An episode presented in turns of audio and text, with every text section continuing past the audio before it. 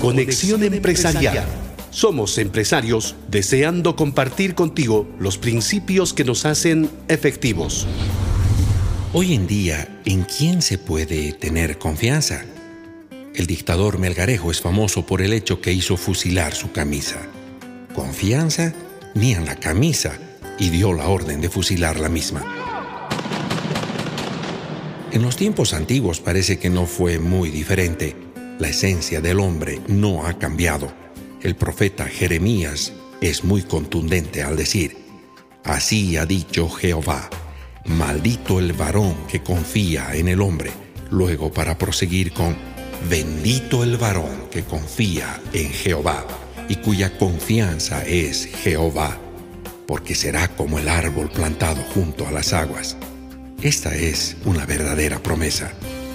El rey David declara repetidamente en los salmos su confianza en el Señor. Dichoso el hombre que confía en Él.